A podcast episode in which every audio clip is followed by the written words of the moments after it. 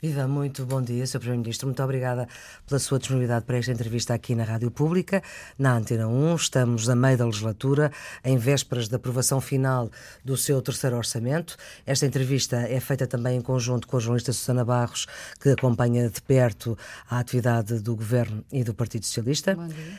Se fosse um trabalhador do Infarmed e ficasse a saber pelos jornais, pela comunicação social, que em janeiro de 2019 teria de ir mudar de cidade, ir para o Porto com família, marido, mulher, como é que iria reagir? Bom dia.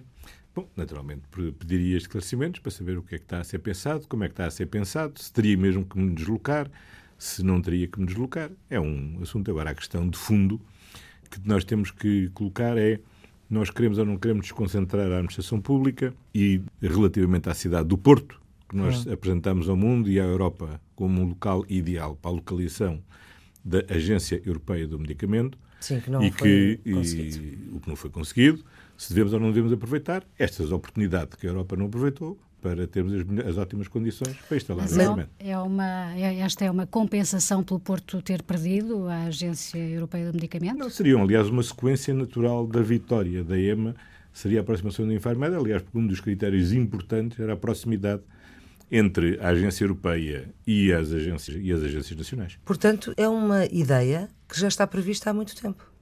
Sim, não, é, não, tem particular, não tem particular novidade e acho que é uma coisa que, se me repondo-me outra vez na posição de um funcionário da Infarmed, encararia com tranquilidade, quer porque a lei me protege relativamente aos meus direitos quanto à mobilidade, quer porque sei que tenho seguramente uma administração e um governo que saberá dialogar para encontrar as melhores soluções para que o Porto possa ter o Infarmed e eu possa ter boas condições para, no Infarmed, no outro serviço, poder continuar a desempenhar a minha atividade. Não evitaria esta contestação inicial que já vemos por parte dos eh, funcionários do Infarmed se explicasse já isso? Porque a ideia que parece é que o Governo decidiu e vai planear depois. Só depois é que vai dizer como é que vai avançar, concretizar eh, esta mudança. Porventura a comunicação podia ter tido outra, dessa outra forma. Agora a questão de fundo em que nos temos que concentrar é o Porto deve ou não deve ser o, o local onde se devemos instalar um Infarmed? Deve ser. Acho que essa é a opção de fundo que temos de fazer. Nós temos que concentrar na nossa administração pública, temos que reforçar os polos urbanos diferentes que existem no nosso país e acho que esta decisão relativa ao Porto foi positiva, da mesma forma como tínhamos decidido colocar no Porto a coleção, a coleção Miró, como decidimos devolver ao Porto o sistema das águas de Douro e Paiva. E, portanto, é- essa centralidade é importante. Hoje, neste mundo global, nós temos que ter várias plataformas de inserção nas redes globais. E nós temos três áreas do nosso território que temos que saber valorizar. Uma, o interior, como uma grande plataforma de afirmação de Portugal no conjunto Mas do mercado é ibérico interior. e no mercado e no mercado e no mercado europeu, toda a fachada atlântica como fator essencial para a inserção nas redes globais e as cidades como grande polo de eh, inserção nas redes do conhecimento, nas redes digitais. Nós temos cidades relativamente frágeis à escala, à escala global. Para já temos dois motores muito importantes, que é Lisboa e que é o Porto. Temos que os reforçar para serem mais equilibrados e ir ajudando a desenvolver o conjunto do país. Esse desenvolvimento integral do país passa por estas diferentes plataformas. Portanto, ficamos a perceber que esta decisão do Infarmed estava colada à questão da Agência Europeia do Medicamento e custos. Quanto é que isto vai custar? Como explicou o, ministro, o Sr. Ministro da, da Saúde, esse plano vai agora ser desenvolvido. Temos.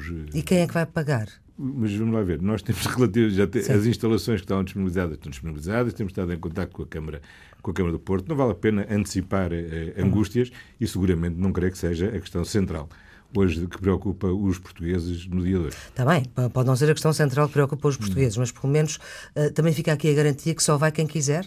Portanto, vai ficar uma delegação do Infarmed em Lisboa e eh, sede O no Sr. Porto? Ministro da Saúde já teve a oportunidade de dizer que em Lisboa existirá seguramente uma delegação. Vamos lá ver. E há lei, uma lei geral relativa à mobilidade dos trabalhadores em funções públicas e, portanto, todos terão direito a essa proteção. Isso é natural. Mas vai ter também de convencer os seus parceiros, eh, apoiantes do Governo, PCP e Bloco de Esquerda, que não concordam com esta... Dizem Pois que a é. descentralização não é assim que se faz. Sim, mas isto para já não é descentralização, é desconcentração. Em segundo lugar, isto é uma competência do Governo, não é uma competência de mais nenhum órgão de, de soberania. E, em terceiro lugar, nós temos que ter uma visão integrada, integrada do país e não é, tem que estar em Lisboa e só em Lisboa e que não há nada mais no país para além de Lisboa. Mas, portanto, não é uma medida avulsa nem é uma decisão intempestiva, como se lê no comunicado do PCP. Não. Seguimos para outra questão que tem estado a ser discutida e que ainda não está clara. Quando acordou com os partidos que sustentam o governo na questão do descongelamento das carreiras, como é que não ficou logo claro que, tal como diz o programa de governo e como o Sr. Primeiro-Ministro disse uh, na Tunísia, que se tratava de descongelar e não de repor as carreiras, neste caso do, dos professores?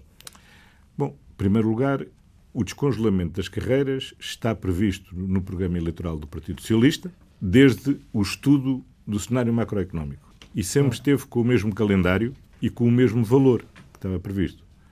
E foi calculado ser em 2018. Porquê? Porque em 2016 e 2017 a prioridade era dada à reposição dos vencimentos, era dada à reposição dos, dos horários, era dada ao reforço da contratação de quadros para os, os serviços de Estado que estavam altamente deficitários, só nestes dois anos entraram mais 5.800 profissionais, em termos líquidos, a trabalhar para o Serviço Nacional de Saúde.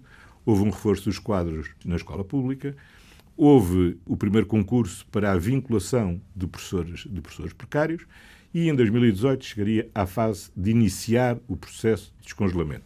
E estava no estudo de cenário macroeconómico, estava no programa do governo e consta das posições conjuntas que assinamos com o PEV, com o PCP e uhum. com o uhum. Bloco de Esquerda, precisamente que em 2018 iniciar-se-ia o processo de descongelamento.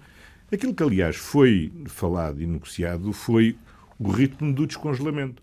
E como é que conseguíamos ir acomodando nos próximos exercícios orçamentais o impacto financeiro das progressões que têm lugar no próximo dia 1 de janeiro. E isso foi atempadamente negociado. Como se recordam, nós definimos com os nossos parceiros parlamentares, logo no início do ano, que as duas grandes medidas de política deste orçamento para 2018 seria, por um lado, a alteração dos escalões do IRS, que vai beneficiar 1,6 milhões de agregados familiares, que vão pagar menos IRS graças ao novo esquema dos escalões, portanto, o desdobramento dos escalões, e a segunda grande medida seria o início do processo de descongelamento.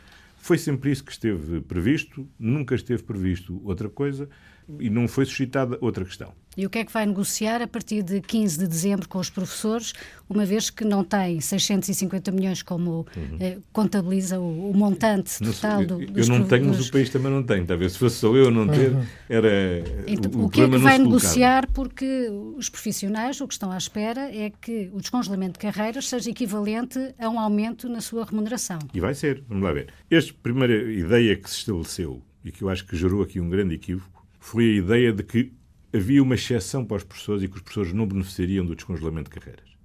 Ora, como já está demonstrado, isso não é verdade. 47% dos professores vão ter já em 2018 a sua progressão. Todas as carreiras na administração pública vão ser descongeladas. Vão ser descongeladas no próximo dia 1 de janeiro, inclusive a dos professores. Corria muito nessas redes sociais Está a dizer, os professores não vão ser descongelados. Não é verdade, vão ser descongelados. Mas isso implica que 47 mil professores, já em 2018, vão ver a sua situação salarial valorizada por via da progressão na carreira. Segundo lugar, é muito importante, quase metade do impacto desta medida de descongelamento no próximo ano é mesmo com a carreira do, é mesmo com a carreira dos professores. É mesmo a carreira onde há mais pessoas percentualmente a progredir relativamente a todas as outras não, não estou a dizer certo. Só uma carreira onde há mais, percentualmente mais progressões, são os enfermeiros, os enfermeiros. que progridem 49%, uhum. e logo a seguir os professores, que progridem 47%.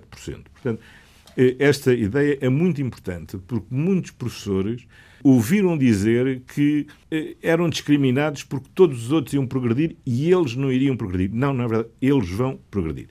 Uma outra discussão completamente diferente é esta discussão que agora surgiu, uhum. que é saber o que é que acontece ao tempo que decorreu entre o momento em que o cronómetro foi Parou. parado e o dia 1 de janeiro em que o cronómetro vai voltar a, vai voltar a contar.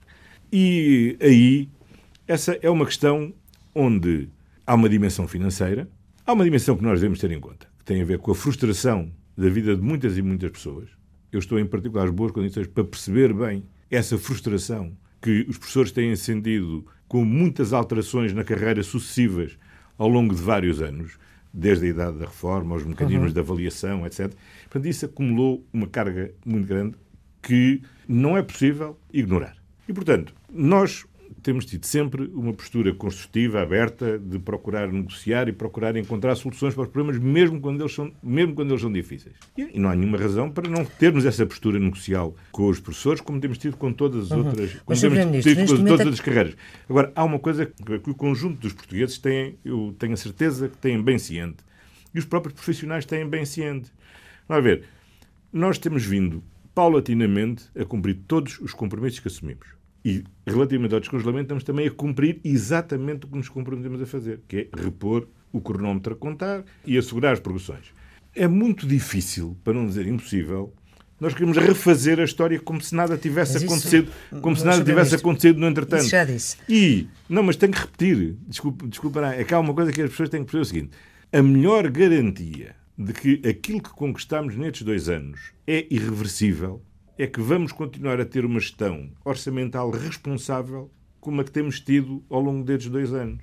Porque não nos basta que o diabo não tenha vindo. É preciso garantir que o diabo não vai vir mesmo no futuro. E para garantir que o diabo não vem no futuro, nós temos que dar de cada passo, como temos dado até agora, com segurança, confiança nas medidas que estamos a tomar e que não estamos a dar hoje aquilo que vamos ter que tirar ou alguém vai ter que tirar amanhã. E essa segurança que as pessoas têm que ter na sua vida é isso que dá, reforça a confiança das, das pessoas, dos agentes económicos, e é isso que tem permitido o país ter o crescimento que tem tido com o bom resultado orçamental que também tem tido. Neste momento, o senhor tem a questão adiada, porque as negociações vão recomeçar a 15 de dezembro. Uhum. E sabemos, não é possível reescrever a história. Neste momento, quando chegar ao dia 15 de dezembro, o que é que tem para poder negociar? Qual é a margem? Qual é que é o tempo que vai ser contado? É metade? É um quarto? É um terço? É como? Primeiro, não estamos no dia 15 de dezembro e não somos nenhum de nós os dois o interlocutor desta, desta negociação. Mas o que é certo é que teve 90% dos professores Quantos... em greve, CGTP e UGT estão Sim, de acordo eu não, nisto. Eu não, vou entrar, eu não vou entrar na guerra dos números. Eh, nem Sim, vou... isso não é. Enfim, nem, foi uma greve muito expressiva, como se viu. Será, mas vamos, vamos, lá ver o seguinte. Primeiro, a, a greve é algo normal Sim. na vida democrática nem a greve é uma medida da razão, nem a razão é suficiente para a capacidade, uhum. para a, não tem infelizmente necessariamente capacidade orçamental. Há imensas pessoas que têm razão em muitas coisas, na ambição que têm de poder ganhar mais, Sim. de poderem ter melhor saúde, de poderem ter é melhor escola, e infelizmente não é possível Vamos realizar tudo tempo. o que desejávamos que fosse, que fosse. Vamos lá ao tempo. Nós estaremos de boa fé, com um espírito construtivo nas negociações, sem alimentar falsas expectativas, porque não é possível alimentar falsas expectativas, mas temos esperança que, em diálogo, porque, como diz o povo, e bem, é falar que a gente se entende, podemos encontrar soluções construtivas. Eu também tenho ouvido da parte dos dirigentes sindicais, sobretudo os da FENPROF, uma posição bastante construtiva relativamente a esta matéria. Tomário Nogueira tem, aliás, repetidas vezes dito que é demagógico estar a dizer que isto tinha um impacto de 600 milhões de euros no orçamento, porque nunca reivindicaram que tivesse um impacto imediato no orçamento de 2018. Portanto, o ter-se resolvido o problema de 2018 dá-nos tempo para ah. serenamente podermos olhar para este tema. Ouça, eu não quero iludir expectativas, criar expectativas a ninguém. Acho que todos temos de estar cientes qual é a enorme dificuldade. Eu acho que o Governo cometeria também um erro se recusasse liminarmente qualquer negociação. Acho que o Governo nunca deve recusar qualquer negociação. Deve procurar falar, deve procurar um entendimento, deve procurar atender àquilo que for atendível, mas eh, todos temos consciência das limitações que o país tem para poder responder a tudo o que aconteceu, que deixou marcas profundas, algumas delas absolutamente, absolutamente irreparáveis. Aquilo que nós temos que garantir é não cometermos erros que tornem reversível aquilo que já conseguimos. E para isso temos que continuar com com, com, responsabilidade. Sabe que nós não podemos passar o tempo aqui a viver aqui entre dois mundos, que é aquilo que prometem é impossível e depois dizer aquilo que cumpriram, o que prometeram, agora têm que fazer mais do que aquilo que prometeram. Não. Nós fizemos rigorosamente o que prometemos porque sabíamos que tínhamos condições para o fazer. Se pudermos fazer mais, como temos feito em algumas coisas, vamos fazer. Por exemplo, nas negociações que fizemos com os nossos parceiros parlamentares, permitiu acelerar a reposição dos vencimentos. Permitiu acelerar a reposição, a reposição das pensões. Os seus parceiros parlamentares estão do lado dos sindicatos nesta questão. Ouça, toda a gente está, até a líder do, até a líder do CDS-PP está, até, até as declarações do PSD já disseram que os professores tinham razão. A questão não é saber se têm razão. O critério não é esse. A questão é saber como é que, tendo em conta este quadro, à capacidade do país para atender o que for atendível e não atender o que não for atendível. E Pronto. o que é que vai dizer às outras classes profissionais que também exigem o mesmo? Polícias. A ver, há um princípio de igualdade que tem que existir, há um princípio de igualdade que tem que existir para todos, que é particularmente difícil estabelecer num quadro do universo geral da administração pública, onde as regras de progressão são tão distintas, onde aquilo que aparentemente é igual é depois bastante diferente. Porquê é que a carreira, a progressão dos professores é distinta da generalidade das carreiras da administração pública? Mas não vai nessas, mexer nessa nessas, carreira. Nessas outras carreiras, nessas outras carreiras que referiu, Forças de Segurança ou as Forças Armadas, foram carreiras onde nunca houve um bloqueamento total, porque houve sempre possível a promoção. Não a progressão horizontal, uhum. mas a promoção vertical. vertical. E, portanto, hoje é muito difícil encontrar um ponto de equilíbrio justo entre todos de tratamento igual relativamente a todos, porque, primeiro, a base de funcionamento de cada uma das carreiras é distinta. O que torna logo a coisa uhum. difícil de igualizar. Segundo, o que aconteceu ao longo destes anos foi também distinto nas diferentes carreiras. E alterar a carreira docente e... não, não, é tema tabu para este governo também. Nós não temos tema, nós não temos temas tabus. Nós não temos temas tabus. A, recuperação da carreira também não faz parte do programa pois do não. governo. O programa do governo é aquilo que nós estamos obrigados a fazer. Não quer dizer que não possamos fazer outras coisas que não constem do programa do governo.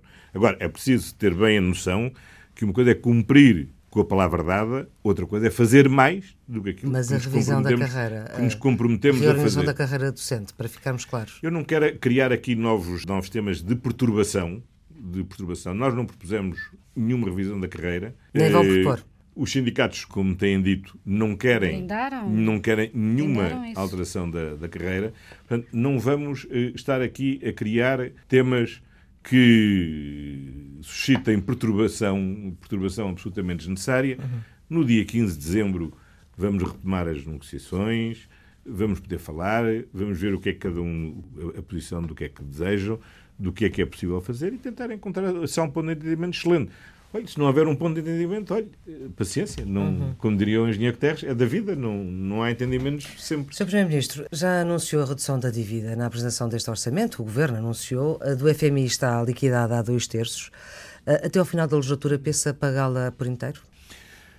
Não. Vamos lá ver, nós temos um calendário de redução da, de redução da dívida que não será, obviamente, totalmente liquidada até ao final da, da legislatura. Nós iniciamos este ano invertemos, invertemos a trajetória de redução da, de redução da dívida. Vamos chegar ao final deste ano com os 126% da dívida no, no, produto. A meta que temos para o próximo ano é 123%. Uhum. Isto é muito importante, porque só para termos uma noção do que é que significa de poupança esta redução da dívida, não sei se lembram quando em março apresentámos o programa de estabilidade, nós prevíamos pagar em juros em 2018 mais 800 milhões de euros de juros do que, que temos neste momento inscrito no orçamento porque graças à redução da dívida, à melhoria do rating da República e à trajetória descendente que temos conseguido manter na taxa de juro, nós estamos a diminuir os nossos custos com a dívida.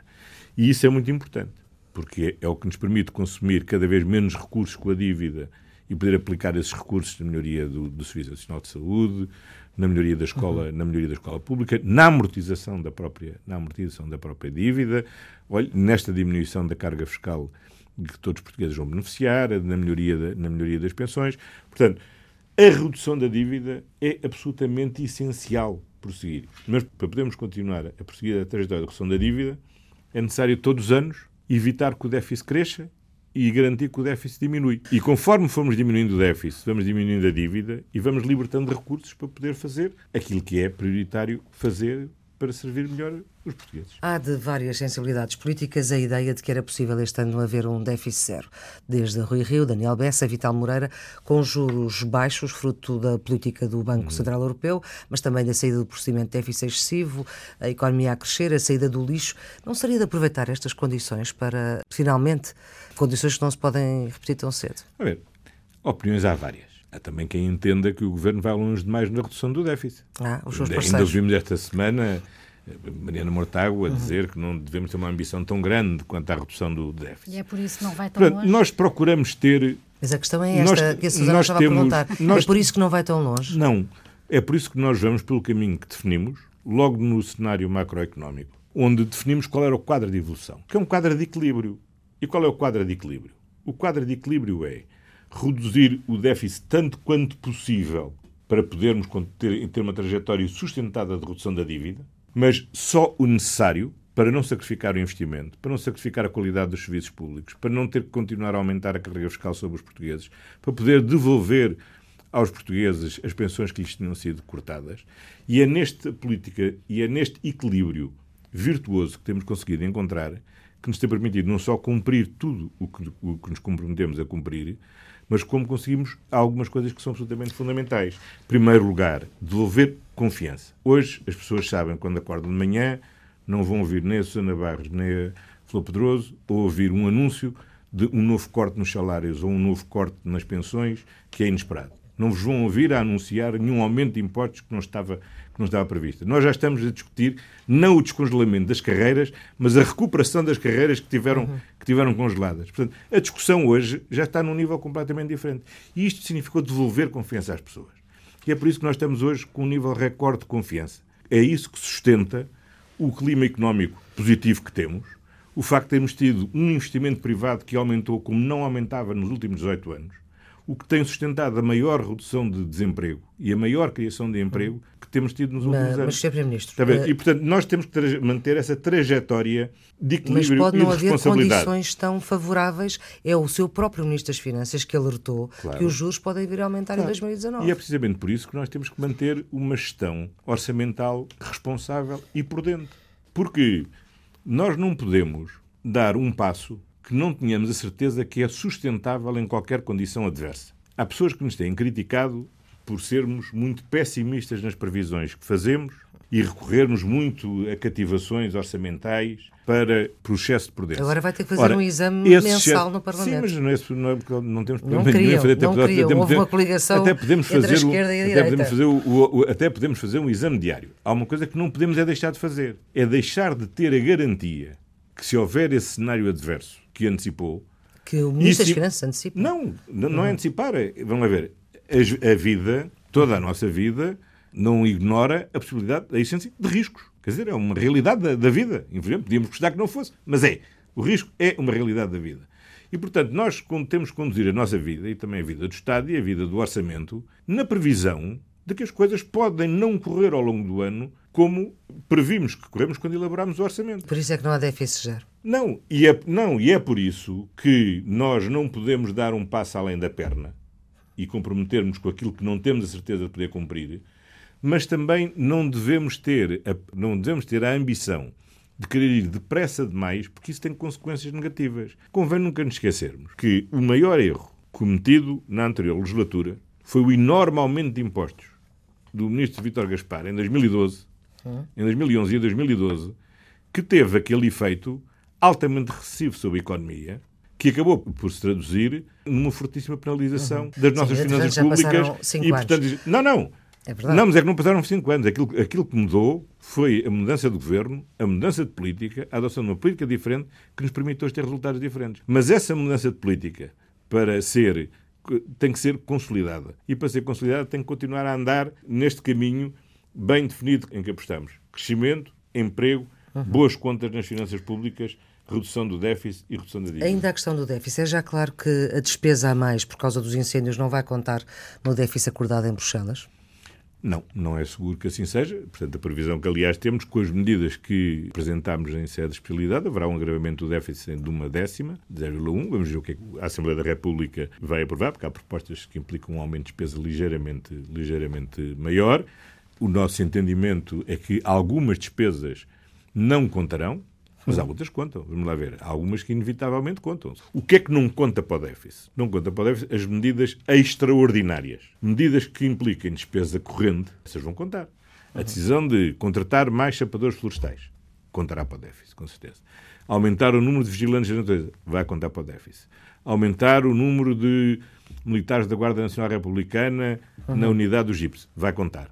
Os custos com a profissionalização vai contar. Os custos com a qualificação uhum. vai contar. Claro que vai contar. Agora, isto implica, num orçamento, obviamente, uma gestão de equilíbrios.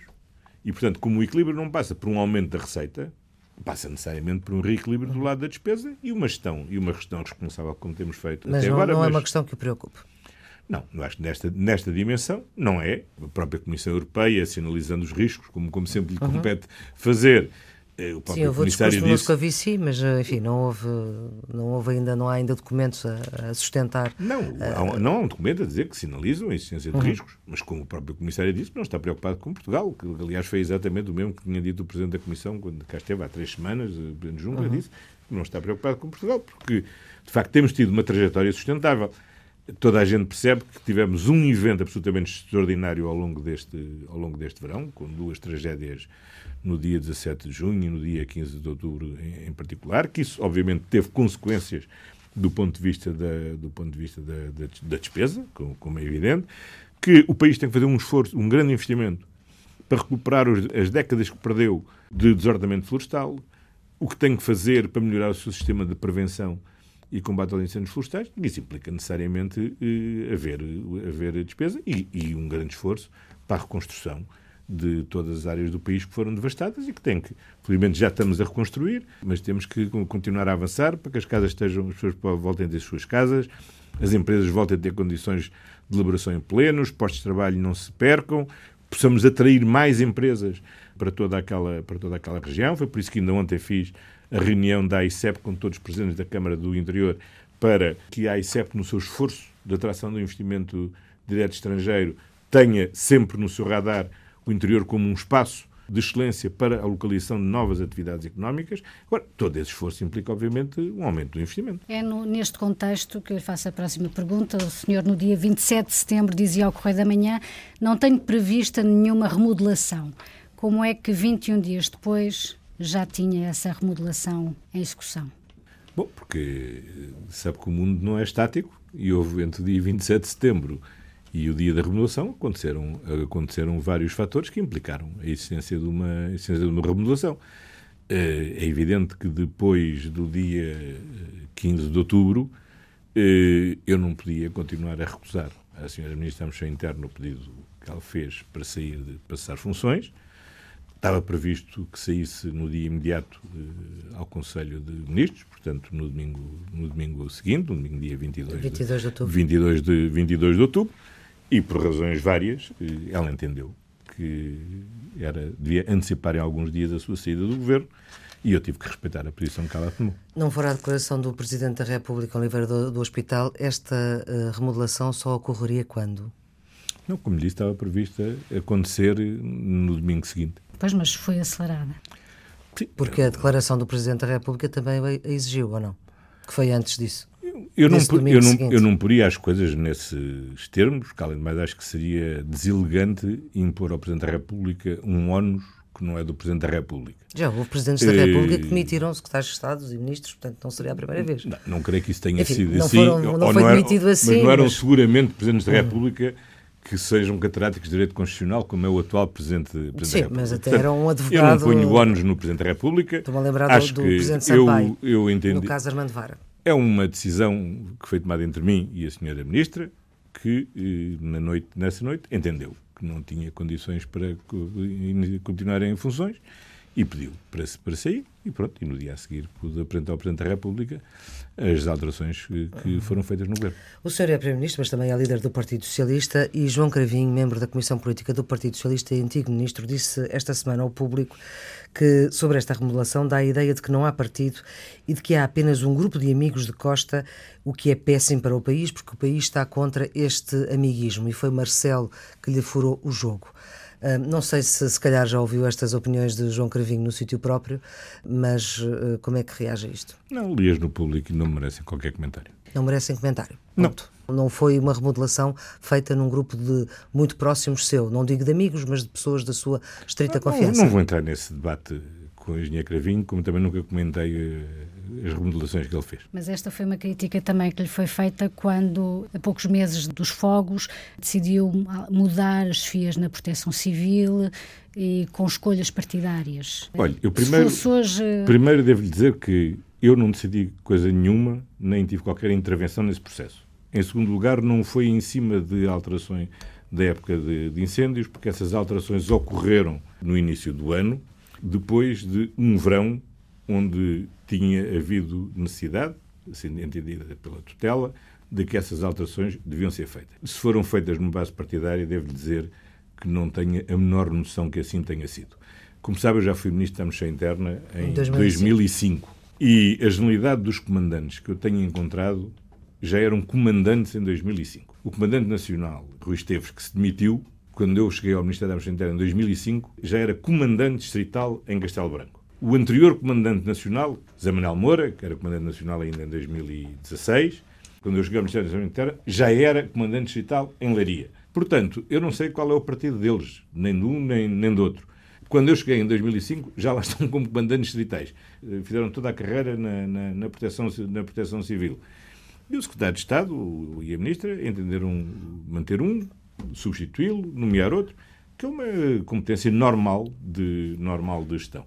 Agora, é obviamente essencial é que a Autoridade Nacional de Proteção Civil não mantenha o sistema de precariedade que tem desde que foi instalada há 10 anos atrás. E que é incompreensível como é que ao longo desses 10 anos esta precariedade foi sendo, foi sendo mantida. Mas porquê é que já foi instalada com precariedade há 10 anos? Porque resultou da fusão de diferentes serviços. Não tinha quadro e, na altura, não era possível, por razões financeiras, criar o quadro. Foi, na altura, instalada numa base de precariedade. Hum. Bom, o que é incompreensível é que 10 anos depois tenha mantido, assim. essa, tenha, tenha mantido essa, hum. essa situação de precariedade. Vai ser resolvido, isso definitivamente. As pessoas vão ter um quadro, vão ter uma carreira, vão, vão progredir por concursos e isto vai ter uma normalidade como deve, como deve ter. E foi preciso sair a, ministra Constança Urbano de Sousa para a estrutura parecer, pelo menos, começar a funcionar não. com os alertas eh, a tempo oh, oh, e horas não, para não, não foi, começar. Não, não, não foi porque todas as decisões que foram tomadas no Conselho de Ministros do dia 21 de outubro foram obviamente preparadas pela ministra Constança Urbano de Souza, porque não há nenhum ministro que tome posse no dia 19 e no dia 21 apresente o conjunto daquela reforma. Era por isso que estava previsto que a ministra apresentaria a reforma ao Conselho de Ministros, seria feita a reforma e depois sairia do governo, como tinha pedido, por razões pessoais e políticas, para poder, para poder sair. Antecipou-se uns dias, respeito a decisão, a decisão dela, provavelmente eu teria tido até menos resistência e paciência para algumas injustiças que ela teve que, que teve que, que, suportar. É uma página que está virada e hoje agora qual é a prioridade? A prioridade agora é dar execução à reforma que foi feita. O que eu acho absolutamente extraordinário é uma coisa que ainda talvez poucas pessoas tenham reparado. É que a Comissão Técnica Independente na Assembleia da República foi uma ideia do PSD que a propôs. Devo dizer que achei que, que propunham de boa fé e por isso a aceitei. Foi criada por unanimidade da Assembleia da República. Cada partido nomeou um cientista e um técnico altamente Sim. qualificado. A outra metade foi designada pelo Conselho, de pelo Conselho de Reitores. Tivemos vários meses a aguardar que fizesse o seu trabalho, com grande sentido de responsabilidade. Aquela comissão nunca foi ouvida, até hoje, na Assembleia da República. Para entregar o relatório, nunca foram ouvidos. Houve um debate no plenário que foi feito como se aquele relatório não existisse. A única entidade que olhou para aquele relatório, leu aquele relatório, analisou aquele relatório e retirou consequências daquele relatório foi o Governo, que aliás não participava na Comissão. E fazemos a reforma, como aliás dissemos que a faríamos, nos termos em que a Comissão, que a, comissão a propôs. E é isso que estamos a fazer e é, e, é, assim que a vamos, e é assim que vamos executar. E acho absolutamente extraordinário que um partido como o PSD, que propôs a Constituição da Comissão, hum seja o primeiro a não apoiar o relatório da Comissão e a vir propor ao país a única medida que foi, aliás, chumbada pela própria, pela própria Comissão. Mas, Isto é um exemplo de como, efetivamente, houve comportamentos políticos absolutamente lamentáveis ao longo destes, ao longo destes meses, de exploração de uma tragédia para, para fins políticos. E eu acho isso absolutamente lamentável e devo dizer que compromete gravemente a credibilidade de relacionamento entre o Governo e o PSD. Felizmente estamos num processo de mudança da liderança, Sim, do, da liderança do PSD. Quem propôs esta Comissão Técnica de Independente... Foi o PSD, como toda a gente Não, sabe. e agora sabemos que o fez com total reserva mental, estando absolutamente, sendo absolutamente indiferente qual fosse a análise dessa Comissão, qual fossem as propostas dessa Comissão, e aquilo que queria unicamente fazer era, era estar a atacar o Governo à custa de uma tragédia de consequências humanas terríveis, como uhum. as que vivemos em Portugal. Mas, mas, Sr. Ministro, o que é certo é que... Mas também há uma coisa que convém não ter ilusões. É que o relatório não chega, não se transforma Sim. em política e produz resultados dois dias depois, nem no ano a seguir. Mas é não era é preciso necessário ter, ter é preciso, logo? é preciso termos bem a noção. Primeiro é preciso ler o relatório, que é uma coisa muito importante, que é para se perceber o que é que aconteceu no dia 17 de junho e, e ouvir também o que é que os autarcas e os populares têm a dizer sobre o que é que aconteceu no dia 15 de outubro, para se perceber bem a excepcionalidade uhum. dos fenómenos que tivemos nesses dois dias. Depois é preciso ler o relatório para identificar bem quais são as causas estruturais que têm que ser combatidas e termos todos a consciência que vai exigir uma grande mobilização de recursos, uma grande determinação política, fazer aquilo que está, nos casos, há séculos, como é o cadastro, ou há uhum. décadas para fazer, que é o reordenamento florestal. E esta consciência as pessoas têm que ter. O mais perigoso que pode acontecer é o país achar que temos mudado de ministro da Administração Interna ou por termos aprovado uma nova lei orgânica da proteção civil, os riscos desaparecem. Não, os riscos não desaparecem. Temos riscos estruturais que implicam um grande trabalho de fundo, de revitalização do interior, de reordenamento da floresta, de melhoria do nosso sistema de, do nosso sistema de prevenção e é nisso que temos que nos mobilizar, é nisso que nos temos que concentrar e é isso que estamos a fazer. Quem lê o programa do Governo fica com a ideia de que essa consciência, inclusive, já existiria, uma vez que para melhorar a eficiência da proteção uhum. civil e as condições de prevenção e socorro, há duas páginas sobre isto. É e natural. durante dois anos eh, não se avançou. Não, não é verdade. Durante dois anos, durante dois anos avançou-se. Eh, por exemplo, eu tenho ouvido as pessoas dizer não foram tomadas medidas relativas ao sistema de comunicações. Não era verdade. A senhora Ministra tinha aberto o concurso para a aquisição das antenas satélites que permitissem assegurar um sistema de redundância para quando os cabos da PT ou de outra companhia qualquer ardem no fogo, o sistema de comunicações de emergência não, não colapsar havia medidas que tinham sido adotadas de reforço dos meios aéreos. Olha, mas aviso, um aviso e alerta precoce, essa foi uma das falhas é uh, no, nos incêndios claro, e é claro uma das foi, medidas. vamos lá ver, mas eu acho que ninguém discute que as coisas. Uma das medidas que estava vamos, vamos lá ver, vamos lá ver, ninguém discute que as coisas que as coisas correram de uma forma trágica. O, o resultado, aliás, dilo e, há, e houve falhas que estão devidamente sinalizadas no relatório que já foi feito e nos relatórios que estão a ser feitos relativamente ao dia 15, ao dia 15 de outubro. E por isso é que temos hoje uma linha de, de reforma definida, o conjunto de medidas previstas, uma unidade de missão para gerir esta mudança que está já preparada. Ainda ontem pode ouvir o, o coordenador, na entrevista que deu à vossa irmã televisiva, estamos neste momento a executar a reforma. E é isso que estamos a fazer e é quando, isso que vamos fazer. Quando é que espera pagar as indemnizações às vítimas e aos familiares das vítimas destes Olha, incêndios? De, a informação que eu tenho é que na próxima semana a comissão que foi constituída para definir os critérios entregará a proposta do, de definição de critérios imunizatórios. Tenho que falar com a Sra. Provedora de Justiça. Sei que a Sra. Provedora de Justiça está preparada para tramitar com a maior celeridade que lhe for possível todos os pedidos que forem, que forem apresentados e, portanto, que o processo irá começar a correr. Até ao uh, final do ano, acha que é possível? Você não pode, vamos lá ver. O, como sabe, o Governo aqui não tem nenhuma intervenção a não ser pagar. E aquilo que lhe posso garantir é que assim que houver a decisão da Provedora de Justiça, da Sra. Provedora de Justiça, nós imediatamente procederemos uhum. à liquidação das imunizações. Sr. Primeiro-Ministro, esta a, ideia de que o governo funciona bem em normalidade, mas que na anormalidade hum. uh, não, não funciona, e aconteceu isso uh, neste caso de Pedrógão Grande, depois dos incêndios de outubro, a questão de tancos, a questão da legionela, ainda agora a questão da seca, com o ministro dizer que vai aumentar a água e depois no dia seguinte, afinal, já não vai. Esta é uma, é uma questão que o preocupa? Eu acho que esse é um retrato, desculpará, errado e que não, eu não acompanho esse. Não corresponde, não corresponde, não corresponde à realidade.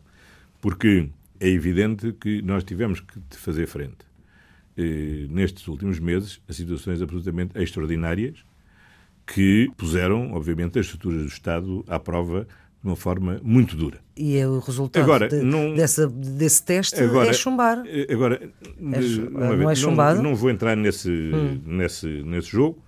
Eu respeito eh, as instituições a Assembleia da República decidiu constituir uma comissão técnica independente. Sim, não vamos Fez o relatório e, e, disse o que tinha, e disse o que tinha a dizer e o Governo assume o que a Comissão Técnica Independente disse e age, e age em conformidade. Agora, não houve legionela por ação do, do, do Governo. não há, seca por ação do, não há seca por ação do Governo. Devo-lhe mesmo dizer que acho que o Governo, quer relativamente à seca, quer relativamente à, à legionela, quer relativamente ao processo de reconstrução desta tragédia, tem feito tudo o que está ao seu alcance, como aliás, por exemplo, relativamente à reconstrução, tem sido partilhado e reconhecido inteiramente por todos os autarcas e pelas próprias populações. O ritmo de reconstrução que nós, que nós temos hum. é um ritmo muito significativo e que tem demonstrado uma grande capacidade de execução e de resposta uhum. perante uma tragédia daquela dimensão. Não me interprete mal, e longe vá o agouro, mas pensa que este governo resiste a uma nova tragédia? Olha, eu, eu para já desejo que não haja nenhuma, nenhuma tragédia. Em segundo lugar, não me dedico à futurologia. E aquilo hum. que digo é que o governo não deita, não, não fica de braços caídos perante as tragédias. Perante as tragédias, reage. Nós, no, eu, no dia 18 de junho, de manhã, estava com os meus ministros na Câmara de Pedrógão a reunir com os senhores presidentes de Câmara para ver que medidas é que podíamos adotar para acelerar o controle do incêndio e para iniciar o processo de apoio às populações e de reconstrução. Hoje não temos mais de 100 casas reconstruídas por obra e graça do Espírito Santo. Temos hum. porque foi arrancado, porque arrancou o processo de reconstrução e ela está, e ela está a andar não houve perdas de postos de trabalho, não foi também por obrigação do Espírito Santo. Foram adotadas medidas nesse sentido. Se já temos empresas hoje que retomaram a elaboração, foram tomadas medidas nesse sentido. Se as estradas hoje estão reconstruídas, é foram adotadas medidas nesse sentido. Portanto, nós não estamos à espera, nós não estamos à espera que nos lembrem que houve um problema. Nós sabemos bem que houve um problema e qual é a nossa missão? É responder. Mas hoje sente que tem um Presidente da República mais exigente do que tinha antes? Não. Eu, sinceramente, acho que o Presidente da República tem tido o mesmo grau de exigência desde o início da sua posse e devo-lhe dizer que, aliás, não é menor do que o Presidente da República anterior tinha tido. Mas tem, tem a noção de que a sua continuidade com o Primeiro-Ministro pode estar mais dependente do Presidente da República do que dos seus parceiros de, de governo? Não, a minha continuidade com o Primeiro-Ministro depende da Assembleia da República. O Governo responde politicamente perante a Assembleia da República. Este governo deixará de existir no dia que deixar de haver uma maioria parlamentar que o apoie na Assembleia da República. É na Assembleia da República que o governo assenta a sua legitimidade. No dia que essa maioria deixar de existir, o governo naturalmente deixa de existir. Não tem nenhuma razão para recear que essa maioria parlamentar esteja, esteja em risco. Mas o Pelo Presidente contrário, pode entender o que... Presidente, o, a, a, essa maioria, tem agido em todos os momentos com uma total consistência, coerência e assim, e não é por acaso que estamos eh, a dois dias de aprovar o terceiro orçamento desta, orçamento desta legislatura. Eu acho que muita gente está surpreendida é com a longevidade desta solução política. Eu lembro-me bem o que é que diziam há dois anos. Sim. Eu lembro-me bem que havia quem dissesse que não passávamos sequer do primeiro do orçamento. Depois não passávamos das sanções. Depois não passávamos das Sim. várias tragédias hum. que iam acontecer.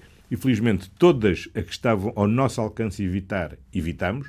Infelizmente, as tragédias naturais não estão ao nosso alcance evitar.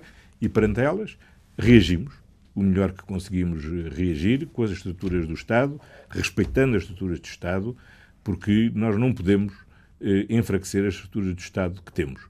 Temos que as melhorar dia a dia e para isso temos que trabalhar e é, e é isso que temos estado a fazer, procurando o maior consenso possível e por isso de total boa fé aceitamos trabalhar com a Comissão Técnica designada pela Assembleia da República, Sim. só tenho pena que quem a designou a tenha abandonado. Já sabemos que tem uma boa relação com qualquer um dos protagonistas que venha a ser uh, líder do PSD. Uma nova liderança mas, do meio... Mas não é o seguinte, eu costumo ter uma boa relação com toda a gente. Uh, certo, mas com, com estes, é. com estes dois já o disse, e portanto é só para atalhar esse caminho. O que eu lhe pergunto é se uma nova liderança no, num partido que é o maior partido português vai fazer com que a segunda metade da legislatura seja um pouco diferente. Ah, espero que sim, seguramente melhor, porque finalmente vai-se poder falar com normalidade eh, com, com, o maior partido da oposição. Porque, vamos lá ver, a minha concepção da vida democrática eh, é importante e essencial que haja uma maioria, que são os partidos com quem nós temos um compromisso, hum. mas há tantas e tantas matérias com que é necessário ter um diálogo normal com o principal partido Rui da oposição. Rio, com a atual direção do PSD manifestamente impossível. Hum. O CDS tem uma linha de ataque político personalizado e de insulto pessoal e de total irresponsabilidade, como aliás revelou nestas propostas de orçamento que tem, com quem não é possível dialogar. Tenho muita esperança que a nova liderança do PSD, seja ela qual for, uhum. permita ter uma relação, voltando a haver uma relação normal com, Rui Rio diz que a legislatura... e tranquila com, os, com, a, com o principal partido da oposição. Rui Rio diz que a legislatura vai até ao fim. Já Pedro Santana Lopes não tem tanta certeza. Bom, mas está bem, mas esse é um debate interessante que eles podem ter. Eh, sabe que a minha missão. Mas tem implicação consigo, é só por isso que eu sim, estou a falar dele. Sim, vamos ver, mas oh, oh, vamos lá ver. Há aqui, assim, eu durante uns anos eh, dediquei-me a fazer análise política na, uhum. numa, numa, televisão. Certo. Agora não me dedico à análise política, uhum. agora dedico a cumprir a minha função. Não, e o que significa função... que há um deles que, caso Sim. seja eleito, poderá fazer com que o senhor, o seu, a sua legislatura não vá até ao fim. Portanto, que o seu governo caia. Portanto, se calhar isto tem alguma relevância. Sim, se algum deles tiver maioria para, para o efeito, com certeza. Agora, vamos ver, é, é preciso compreender o seguinte. Eh, este governo tem uma missão. Essa missão foi, primeiro, eh, recuperar o país daqueles quatro anos da, da austeridade, virar a página da austeridade, provando que era possível termos uma alternativa que nos permitisse ter melhor economia, mais emprego, melhor, finanças públicas de, de, melhor qualidade, devolver confiança às pessoas, esperança às, eh, aos portugueses no seu, no seu futuro, restabelecer uma relação de normalidade na, com a União Europeia, ter uma, uma postura construtiva, positiva no seio da, da União Europeia, que ajuda à transformação da zona, da zona euro, e temos um programa do governo para executar, que teve esta uhum. fase da recuperação e vai ter uma fase essencial de preparação do futuro, que é o debate que abrimos e que vamos agora retomar já muito brevemente, da construção da Agenda do Portugal 2030, uhum. porque é essencial nós temos uma estratégia de médio prazo, no qual nos foquemos e no qual os portugueses possam mobilizar para podermos ter eh, uma trajetória de uma década de convergência com a União Europeia. Que agora baixou um bocadinho. Não, não baixou. Dois e meio? E então, é um vamos, ter, vamos crescer este ano 2,6, que é mais do que aquilo que a União Europeia, uhum. a média da União Europeia vai crescer ah, ao sim. longo deste ao longo deste, uma, ao longo deste ano. Não, não, divergência, crescemos o mesmo, em, term, em termos homólogos, porque em cadeia continuamos a acelerar o crescimento. Sr. Primeiro-Ministro, Angola, o que está a passar em Angola está a surpreender muita gente. Eu pergunto-lhe se tem já data prevista para a sua visita, que esteve não, para não. ser e, e, não se realizou. Tem alguma expectativa relativamente? Não, quer dizer, não, é não, é, não vale a pena essa pergunta ser recorrente. Angola já tornou público que só tem um problema no seu relacionamento com Portugal, que tem a ver com o entendimento que as autoridades judiciárias têm sobre a sua competência para julgarem o anterior vice-presidente de Angola. Angola colocou a Portugal um conjunto de argumentação jurídica, entendendo que a imunidade que goza em Angola é também vinculativa para Portugal. Perante essa exposição, eu fiz o que me competia fazer, que era solicitar um parecer ao Conselho Consultivo da Procuradoria-Geral da República. Aguardo esse parecer. Portanto, o problema que Angola, que existe entre as autoridades angolanas e as autoridades portuguesas, transcendem a capacidade de intervenção do, do Primeiro-Ministro, do Presidente da República, da Assembleia da República. Eles, aliás, delimitaram muito bem. É uma questão quanto à interpretação que as autoridades judiciárias fazem do regime de imunidades então, do vice-presidente do de Angola.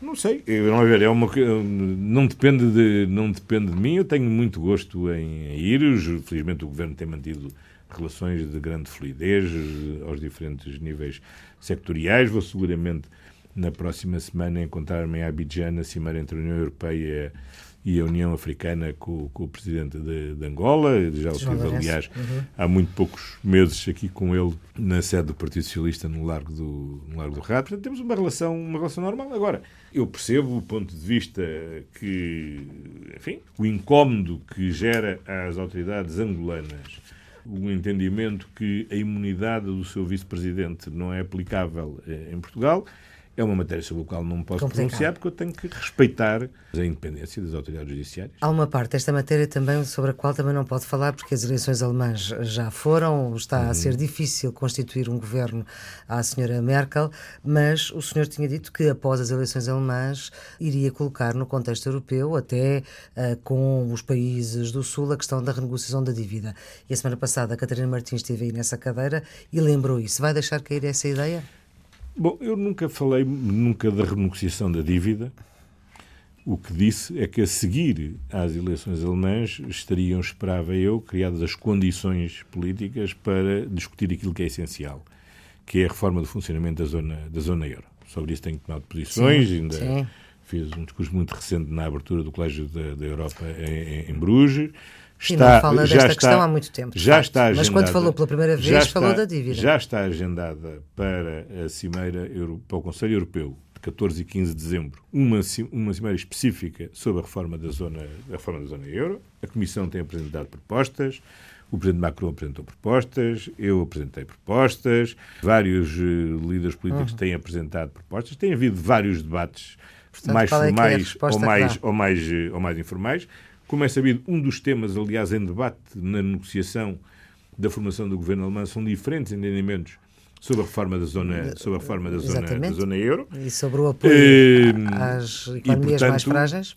E, portanto, a senhora Merkel, aliás, antes da campanha eleitoral, um gesto que eu tenho sempre sublinhado como muito significativo e importante, é que em plena campanha eleitoral disse pela primeira vez que aceitava a essência de uma capacidade orçamental da zona euro, disse depois pequenina, limitada, uhum. tá bem, isso é normal. Já é qualquer coisa. Já é normal, mas que aceitava a essência desse, desse. Na divergência, aliás, tem havido entre a Alemanha e a França sobre qual é a função que essa capacidade orçamental deve ter. Eu até estou mais próximo do entendimento alemão, que deve ser, sobretudo, para financiar a convergência e, portanto, a recuperação do atraso que temos, melhorar a nossa uhum. competitividade, portanto, eh, mais, do que, mais, do que, mais do que prevenir os riscos, a questão da dívida é uma questão que nós não ignoramos. Quando nós temos definido como prioridade um bom controle das finanças públicas e a redução da dívida e uma trajetória de credibilidade internacional que nos tem permitido termos uma nova notação das agências de rating e que nos tem permitido uma redução sustentada da taxa de juro, significa que nós temos todos os dias em atenção o tema da dívida. Portanto, não é e, preciso é na Europa, e é precisamente, é e é precisamente por termos bem em conta que sabemos bem, como há muito tempo sei, qual é a forma do processo poder ser tratado e como é que seguramente o resultado seria altamente perverso. Eu, aliás, recordo que na campanha, que na campanha eleitoral e quando apresentámos o cenário macroeconómico, repetidas vezes disse que a questão que era essencial é o país dispor de recursos, dos recursos financeiros necessários para cumprir as suas obrigações para com os portugueses, para cumprir as suas obrigações internacionais, para cumprir as suas obrigações com os credores. E que isso se faz de diversas formas. Não sei se feliz, infelizmente, a minha previsão da evolução do processo ao nível europeu tem-me dado razão. Não sei se é bom hum. ou se é mau, tem-me dado razão. E, portanto, a estratégia que temos adotado é que nos tem permitido ter, hoje, o um maior crescimento económico desde o início do século, termos o, meio, o déficit mais baixo de toda a nossa vida democrática, estarmos a reduzir a dívida hum. e, nesse processo de redução de dívida e de credibilização da nossa posição internacional, são entre o programa de estabilidade apresentado em março e este orçamento que estamos agora a aprovar, isto já temos uma previsão de, de pagar menos 800 milhões de euros de juros uhum. durante o próximo ano. Isto significa que esta gestão está a dar resultados. E, portanto, quando está a dar resultados, há uma regra fundamental: é não mudar de caminho, prosseguir este caminho manter com tranquilidade rumo, e com serenidade e manter o rumo. Sr. Primeiro-Ministro, muito obrigada por ter vindo aqui à Antena 1. Os cuidados técnicos foram de José Silva, a produção de Carla Pinto e Margarida Vaz. E esta entrevista está sempre disponível em rtp.pt e em podcast. Tenham um bom fim de semana. E um bom almoço. Exatamente, é hora dela.